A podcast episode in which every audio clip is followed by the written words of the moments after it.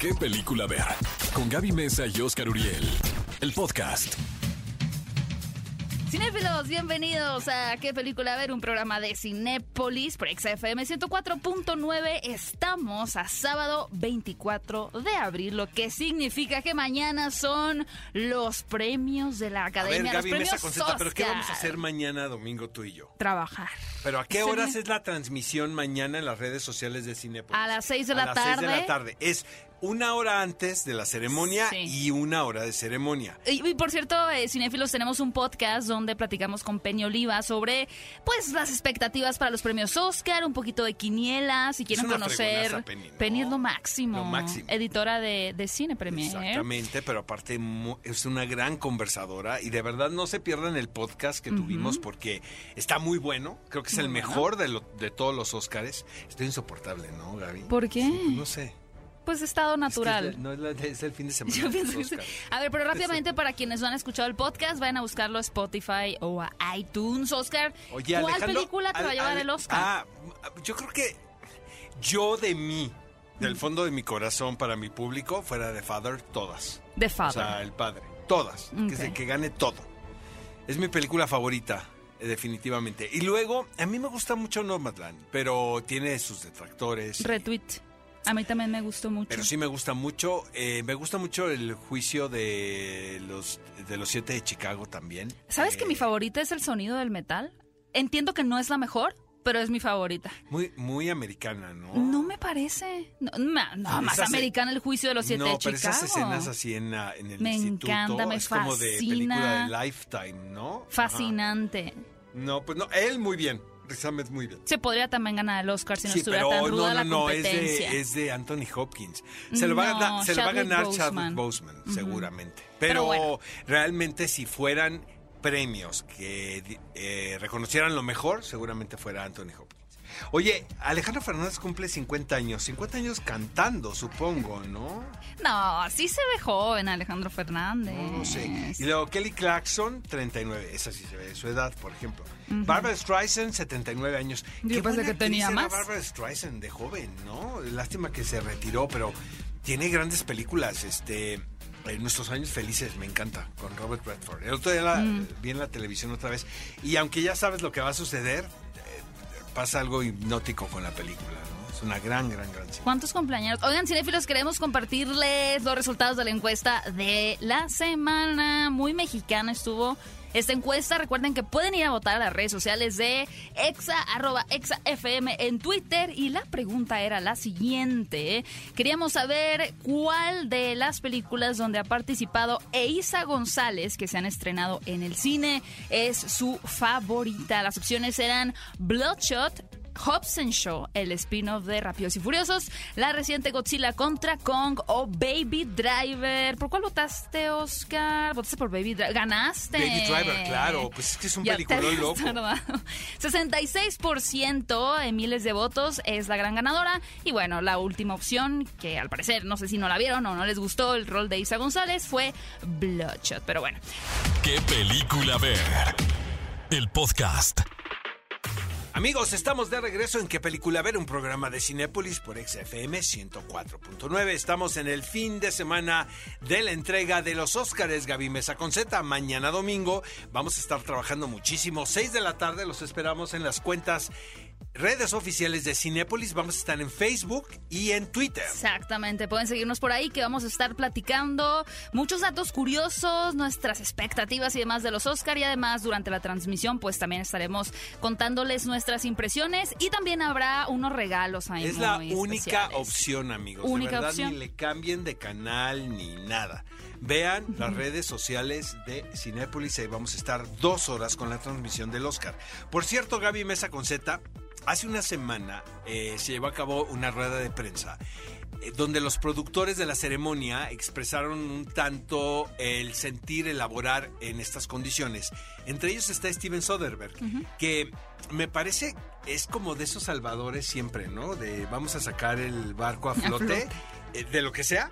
Y él levanta la mano, ¿no? Tiene como esta capacidad de liderazgo y todo el mundo le hace caso. Él hizo una película de pandemia también que se llama Contagio, este, un poco profética.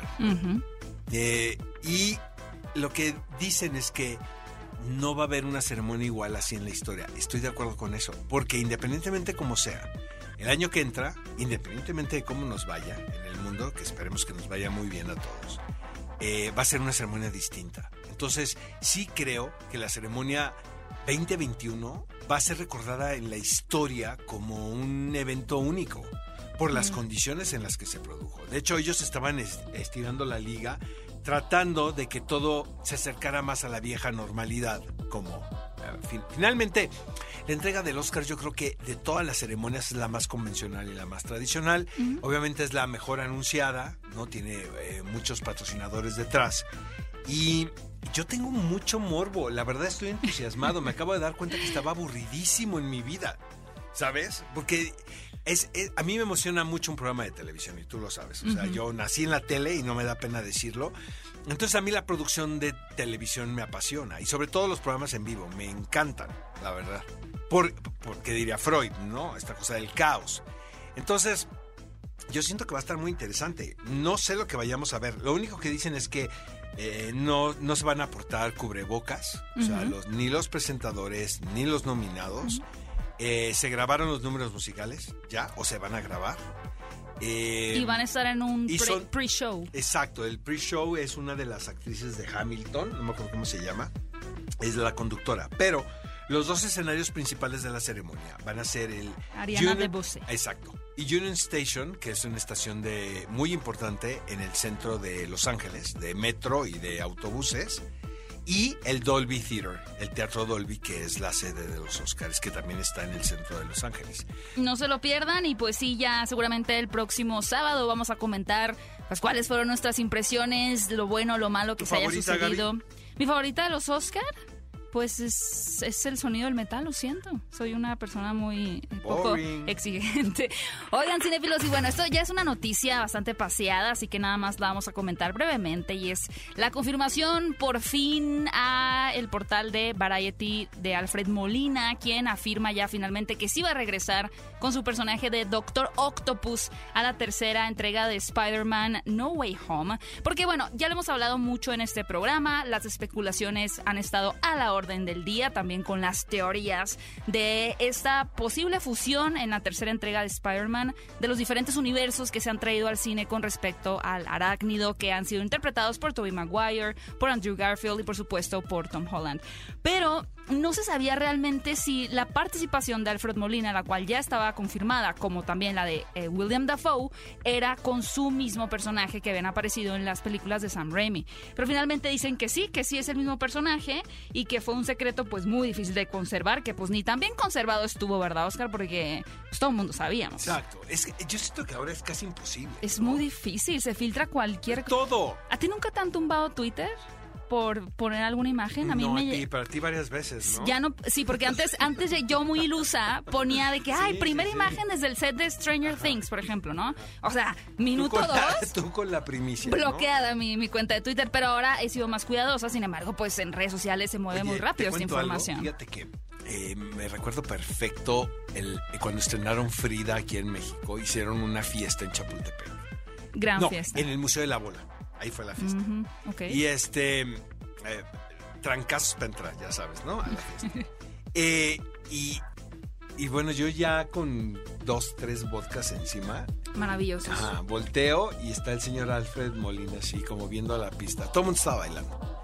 Y este, y estaba el señor Alfred Molina y la neta nunca faneo. Nunca, nunca, nunca. Pero bueno, ya entrado en vodkas, pues sí. Entonces llegué y me señor, soy, me llamo Oscar Uriel, que no sé qué. No sabes qué amable y qué tipazo, ¿no? Un, mega profesional, muy inglés. ah, sí. Sí, como muy, ¿no? Mm. Como muy propio. Y este, y me cayó la verdad muy bien. Y me eh, y ya estamos platicando, ¿no? En la chorcha. Y este, y le dije, ¿cómo, cómo, cómo interpretas a Diego? O sea, un personaje tan mexicano. Y dice, no, hombre, ni siquiera pienso en eso dice que estaba haciendo una obra de teatro que se llama Arte, Art, en Nueva York, y que un día tocan a, su camerino y le dicen, hay una mexicana que quiere conocerte, que es una actriz muy conocida, se llama Salma Hayek. Y él no tenía ni idea quién era. Sí, y Salma ya había hecho películas importantes. Importantes. Pero pues él no, no veía Desperado, por ejemplo, ¿no? Entonces dijo él, bueno, ¿no? Entonces que sale del camerino y llega a ella, dice, no había manera de decirle que no a esta mujer. No, O sea, llegó así como con una propuesta y, y decía, y hablaba y hablaba y hablaba y hablaba, como yo, con los vodkas. Pues como mexicanos, Exacto, ¿no? y como yo con los vodkas hablaba y hablaba y hablaba. Me dijo, no, pues ni siquiera la pensé. Y obviamente pues conocí al pintor y todo, pero dice, no, esto lo tienes que hacer sin pensar. Porque si lo piensas demasiado no lo haces. Pues sí. Ahí lo tienen. Muy bonita anécdota, Oscar Uriel, con ese señor que regresará muy pronto a ser el Doctor Octopus en la nueva entrega de Spider-Man No Way Home. Una de las películas que más se nos antoja es la precuela de Mad Max, que está a punto de iniciar rodaje en Australia, dirigida por George Miller. Creo, creo que George Miller debe tener casi 80 años, ¿eh? No, de verdad. Pues sí, no sé. De verdad. Hay que Pero me impresiona la energía del señor porque es tan entusiasta, ha hecho de todo tipo de cine. Es uno de los realizadores que más admiro, la verdad. La última de Charlize Theron y de Tom Hardy le quedó brutal. Yo la vi en el Festival de Cannes, por ejemplo, y la gente aplaudía a mitad de la proyección. Es que es muy emocionante Es, la hermos- película. es buenísima. ¿No? Pues ahora va a ser una precuela, que de hecho Charlize Theron estaba un poco sacada de onda porque no la, no la invitaron. Pero es que es la versión de ella joven, sí, que va a ser es- interpretada por Anya Taylor Joy. Y, y es bien interesante esta película porque, bueno, en recientes entrevistas, George Miller precisamente dijo que no se tenía que entender solo como una especie de precuela o secuela, sino como una saga completa, ¿no? Porque finalmente en esta película vamos a ir moviéndonos un poco en el tiempo, o sea, en el pasado, unos años más adelante en la vida del personaje. A mí se me antoja muchísimo y, bueno, seguramente los australianos están felices porque en estos eh, tipo de rodajes en la pandemia, Australia se ha convertido como que en este, en un país más seguro, o sea, en un y lugar más sobre seguro todo para los filmar. incentivos fiscales también. Ayudan. O sea, exactamente. Sí. Es, por ejemplo, todo mundo eh, filma en Atlanta, Georgia. Sí. Marvel ahí, de ahí no- bueno, no- no ahí lo vive sacas, Marvel, ahí ahí vive Marvel. Kevin Feige. Tiene por su ejemplo, campamento exactamente. instalado. Es The Walking Dead la hacen en Atlanta, muchas, muchas series. Eh, por los incentivos fiscales, porque son muy atractivos, ¿no? Ok. Y Australia también. Pero vaya, esta película se tiene que hacer en Australia. Sí, la otra no sé, la otra fue en África y en Australia, la de Charlize Theron. Puede, que por cierto sí. se llevaron fatal todos, ¿no? Todos.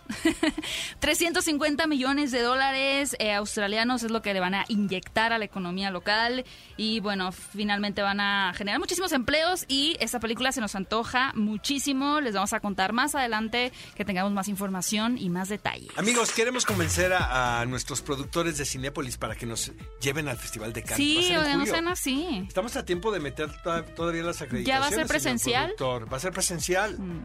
Pero aparte va a abrir con esta película titulada Annette, dirigida por Leo Carax, que es, eh, no, o sea, de mis consentidos. A mí Holly Motors yo creo que fue de mis tres películas favoritas de ese año. O sea, ¿De recuerdo qué año perfecto. estamos hablando? Estamos hablando de hace como cuatro o cinco años. Ah, Exacto recién. con Denise Lavani y Kylie, Kylie Minogue.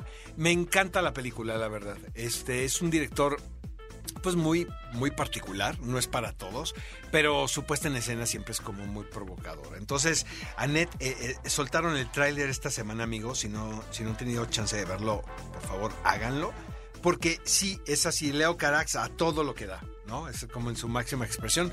Los protagonistas son Adam Driver y Marion Cotillard. Wow, sí suena muy bien. Debe estar buenísima, fíjate, porque Ya, si el año pónganse las pasado, pilas. si el año pasado no hubo Can, imagínate ahora la curaduría que van a tener, Lo van a hacer muy bien. ¿no? Pero yo creo que va a ser una gran, gran, gran película. Este y amigos, si no pueden ir a Cannes, se va a distribuir también en cines y la vamos a poder ver aquí en México. Yo sí recomiendo que se vea en pantalla grande lo de Leo Carax.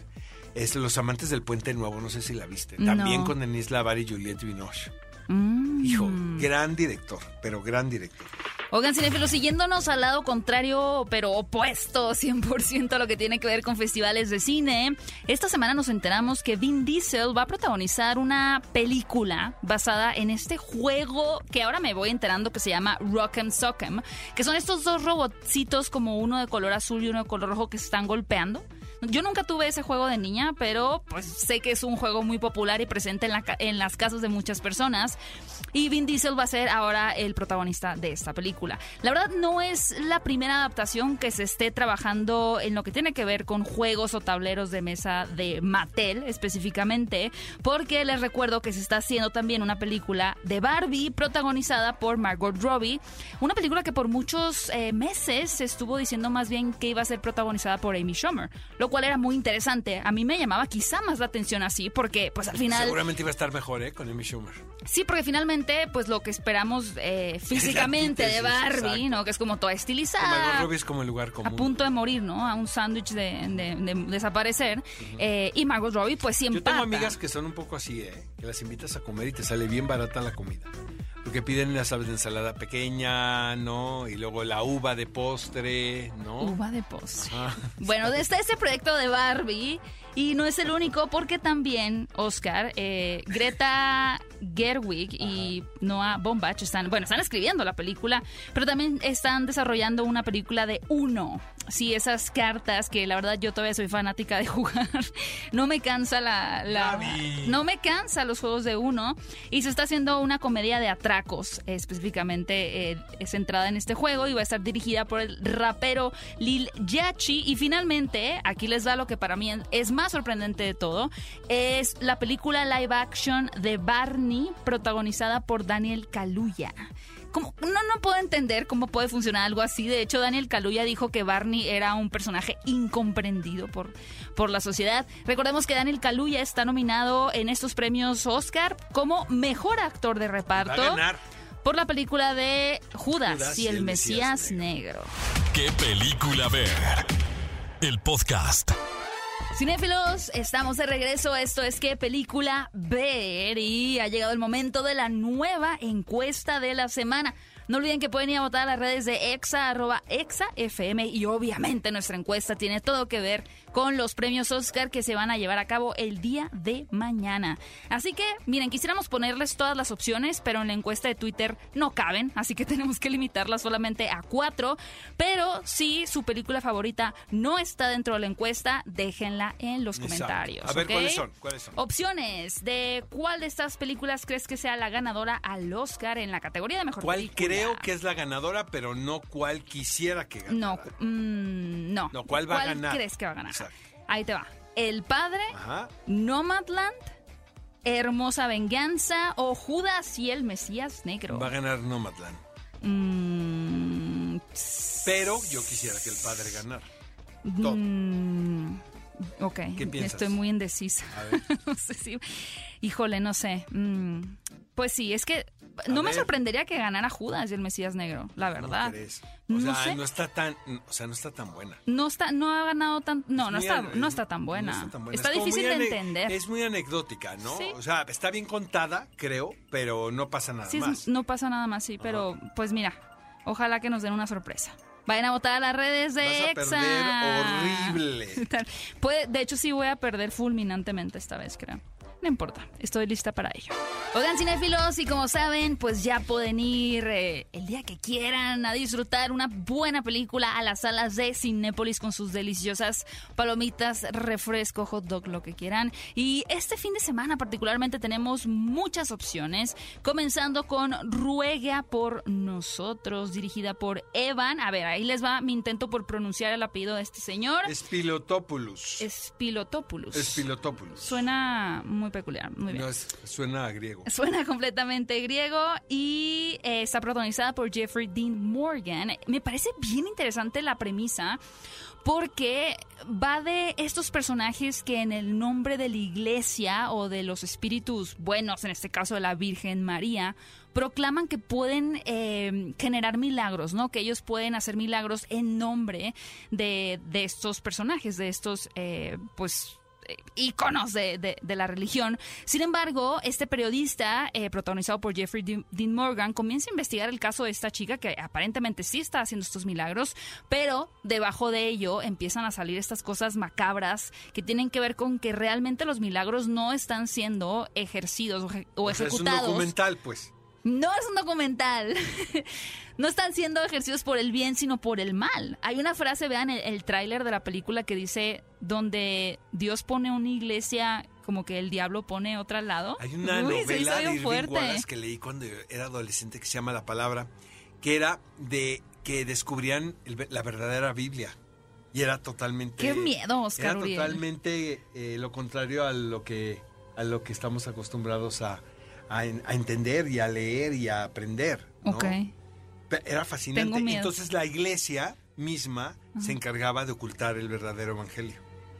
Ay. Qué buen- eh, Bueno, debemos si quieren ver algo esto, parecido, Exacto. vayan a ver a Cinépolis. eh, prepárense, por ruega por nosotros. Oigan amigos, y si de películas mexicanas hablamos, está todo lo invisible de Mariana Chenillo. Esta producción la vimos en la pasada edición del Festival de Morelia, donde estuvo como eh, título en competencia, en la competencia nacional. Es un dramedy, podemos decirle de esta manera, eh, protagonizado por Ari Brickman y Bárbara Mori. eh, y tiene que ver, amigos, con la premisa de el ver pero el no observar. Es un poco como lo de Son of Metal, obviamente respetando ¿no? este, sus interpretaciones, pero finalmente es cuando uno de tus sentidos eh, tan importantes para poder vivir eh, te hace falta, en este caso es la vista, ¿no? Entonces, ¿cómo cambia tu perspectiva de la vida a partir de que tienes una ceguera temporal, ¿no? Aparte el personaje no sabe que es temporal eh, y eso es un tanto como conflictivo, pero eh, es el reexaminar eh, la manera en la que vives, tus relaciones familiares, tus relaciones de pareja y sobre todo tus relaciones contigo mismo, porque al igual que Sound of Metal, finalmente el principal conflicto que tenía él no era el poder escuchar, era el conflicto que tenía consigo mismo. Exacto. ¿no? Que finalmente la sordera lo lleva a reflexionar en, es- en eso. Qué fuerte. Pues cinéfilos, ahí tienen una opción también, todo lo invisible. Y para todos los fanáticos del anime, ya tuvimos eh, pronto, pronto van a poder escuchar el también- podcast. No, pero ya estuvo Kika y estuvo Bully. Ya hablaron en vivo, hablando, pero sí. grabamos un podcast que va a salir este miércoles, Exacto. donde hablamos de todo lo que tiene que ver con el anime. De hecho, publicaron por ahí, me parece que Kika fue la que publicó algo, un tweet, y ya empezaron de dónde puedo escuchar ese, ese, esa O sea, plática. Por favor, escuchen el podcast. Eh, y bueno, fue a propósito de este estreno que es Demon Slayer Mugen Train, que ha sido un éxito, pero de verdad eh, impresionante. Eh, los boletos, de hecho, aquí en México en la preventa se agotaron rápidamente. Estaba bien contenta Kika, ¿no? Es- Me da la impresión que es la primera vez que está haciendo negocio con el anime. Mm, No, ¿sabes que no? Bueno, si lo vende pirata, pues seguramente. no lo pero- vende pirata. Pero sí lo vi tan contenta con la preventa. No, que hay me muchos- hasta parecía que yo era el productor de la película. Fate Stay Night también le fue muy bien, Kimeno Nawa. No, ay, Oscar. hay muchos más fans del anime de lo que tú podrías Me dieron creer. ganas hasta de producir anime. de verdad, de Anímate. Tan contenta que estaba Kika. Cinéfilos ya pueden ver esta gran película eh, que surge de una serie también muy exitosa y bueno, ahora es llevada a la pantalla grande dirigida por Haruo Sotosaki. Van a ver la Demon Slayer Mugen Train. Oigan amigos, y continuando con el ciclo de nominadas, para que no se pierdan ninguno de los títulos, está Minari, esta película, que realmente es una película coreana, ¿eh? O sea, ya la vi, ¿no? Porque están diciendo, es que es americana, coreana, mm, pues sí, está tirada en Estados Unidos, pero realmente es una película hablada en coreano. O sea, no está hablada en inglés, nada. Creo Pero que la como- productora no es estadounidense. pues puede ser, pero... Seguro, así hicieron una trampita por ahí. Ganaron en Sundance. Creo que ganó el premio del jurado y el premio del público también. Bueno, es una película como muy complaciente, ¿no? Para el público. Como típica del Festival de Sundance. Es la única que me Que falta todos ver. aplauden, ya sabes. Lloran y aplauden. Pues sí, tal cual. Este. Demasiadas cosas buenas para mi gusto. Como que le hacía falta un poquito más así De maldad. de maldad. El niño se me antojaba que fuera más malo, ¿no? El chiquito. O la abuela, ¿no? Están, están encantadores el niño y la abuela, la verdad, son grandes actores. Pero finalmente es una película de encontrar tu lugar en el mundo. O sea, es muy sencillo. Está situada en la década de los 80, en el periodo donde Ronald Reagan era presidente, que era, fue una época muy eh, conflictiva políticamente hablando en los Estados Unidos. Entonces, aparentemente te dan pistas de que ellos vienen huyendo de California, donde han sido víctimas de racismo, ¿no? De señalamiento y se van a vivir a Arkansas. ¿A qué vas a Arkansas, caray? ¿No? Buscar a, buscar a Superman. ¿no? Gaby. Pues sí, ¿Quién no sé. No, pues por eso Un no regresé. Hermosillo. Se come tan rico en eh, Hermosillo. Pero este, no, ellos viven en el campo tal cual. Ok. Y, y- y, pues sí, es, es una épica de una familia, ¿no? Y, y- y ves cómo están haciendo un esfuerzo tremendo cada uno de ellos para poder encajar en la cultura americana. Mm. Es, es una linda película, ¿eh? Pero la verdad no es mi favorita en la contienda del Oscar. Cinefilos, y no tienen pretexto de decir, no, es que la ceremonia no me llama la atención porque no he visto las nominadas. ¿Cómo, cómo que no las han visto? ¿No? Yo, yo me pregunto, dicen, es que no sé dónde verlas, dónde las puedo ver. Pues en Cinépolis está muy fácil, pueden ir a ver las películas nominadas a los premios Oscar en pantalla grande, en compañía, solos con sus palomitas, con lo que ustedes quieran. Ya pueden disfrutar de Judas y El Mesías Negro, también de El Padre, que tiene garantía Cinépolis y es la favorita de Oscar Uriel. Esa película hermosa, Venganza Promising Young Woman de Emerald Fennell, que es su primera película, la verdad, para ser su primera película, le ha quedado muy bien y tiene un mensaje que yo creo que sinceramente todos deberían de ver esta película. Todos, todos, todos absolutamente deberían de ver Hermosa Venganza. Una de mis favoritas, Nomadland, eh, también la pueden encontrar ya en la pantalla grande, eh, dirigida por Chloe Zhao. Y finalmente, pues, acabamos de hablar de ella, Minari. Estas películas forman parte del ciclo de nominadas y pueden verlas en su sala de Cinépolis favorita. Oigan, y también les recuerdo para los amantes de las películas de terror que ya está a punto de llegar la película de El exorcismo de Carmen Farías, donde vamos a ver al personaje de Carmen, quien descubre que su abuela le ha dejado algo más que una casa como herencia. Ya se podrán imaginar, están muy pendientes. ¿Qué película ver? El podcast. Los protagonistas, sus creadores. De la pantalla grande a tu radio. La entrevista en ¿Qué película ver? de Cinépolis en Exa FM.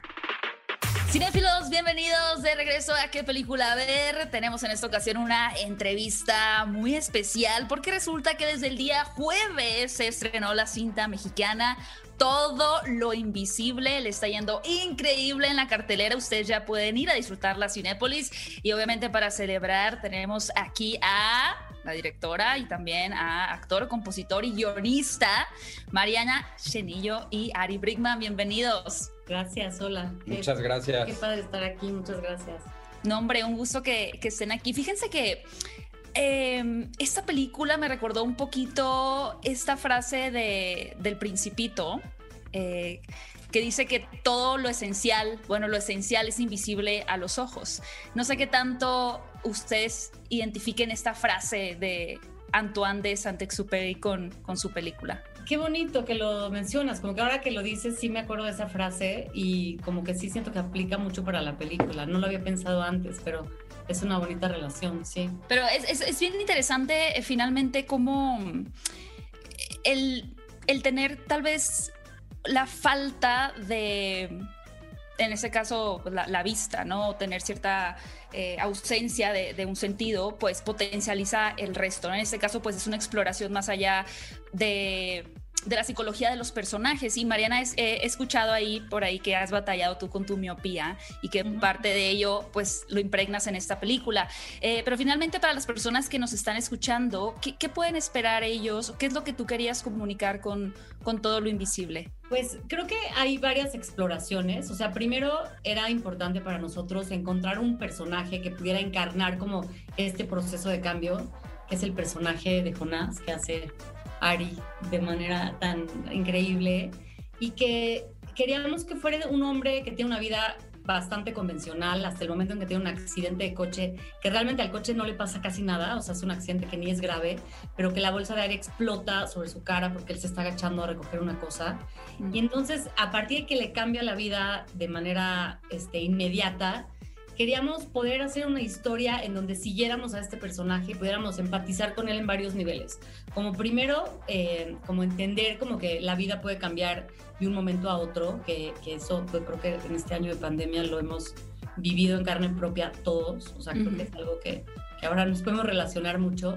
Y también eh, como, como no podemos eh, como asumir que nuestra, por nuestra circunstancia o por quienes somos o por lo que nos han, la manera en que nos han educado, que es imposible pedir ayuda. Creo que este hombre justamente algo que le pasa es como que a lo largo de la historia pues se tiene que asumir a sí mismo como pues diferente o vulnerable o más frágil y tiene que aprender a pedir ayuda.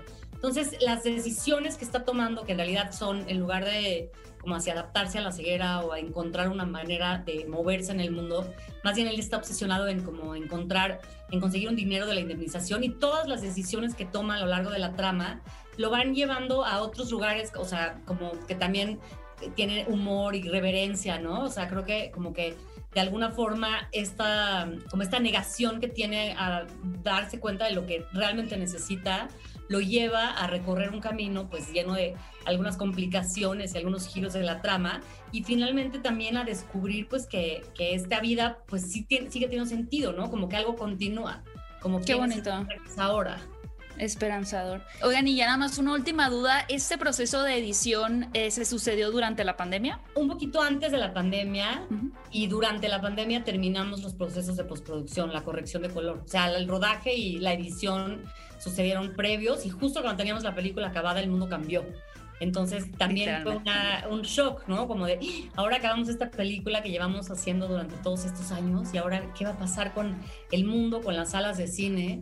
Y también de alguna manera fue esperanzador como sentir, bueno, es una película que necesitábamos que existiera y que como que su existencia en sí misma ya la justifica y que ahora ha sido muy interesante encontrar en como en la gente que la ha visto y en la gente que nos ha entrevistado como ese reflejo eh, y esa como sincronía con el duelo que todos hemos vivido, con lo, difícil que ha sido este año, con la necesidad que tenemos todos de encontrarle sentido y esperanza y entender un poco cuál qué es lo que va a seguir, ¿no? Cómo nos adaptamos a esta vida nueva. Y la película, pues por alguna razón, como que toca eso y ahora sentimos que es una sincronía grande poder estrenar en el cine en este momento en donde pues en donde todo ha cambiado tanto y todos también estamos tal vez más abiertos, ¿no? A conectarnos con historias de este tipo.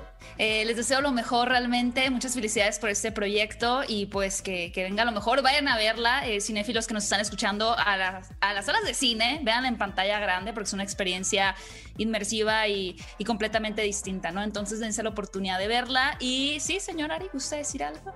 Por cierto, este, ahora que ya se estrenó la película, también para los que hayan ido al cine o los que la vayan a ver y les guste la música, ya está ahí en las plataformas digitales y la pueden bajar o la pueden escuchar, este, dependiendo de qué plataforma usen.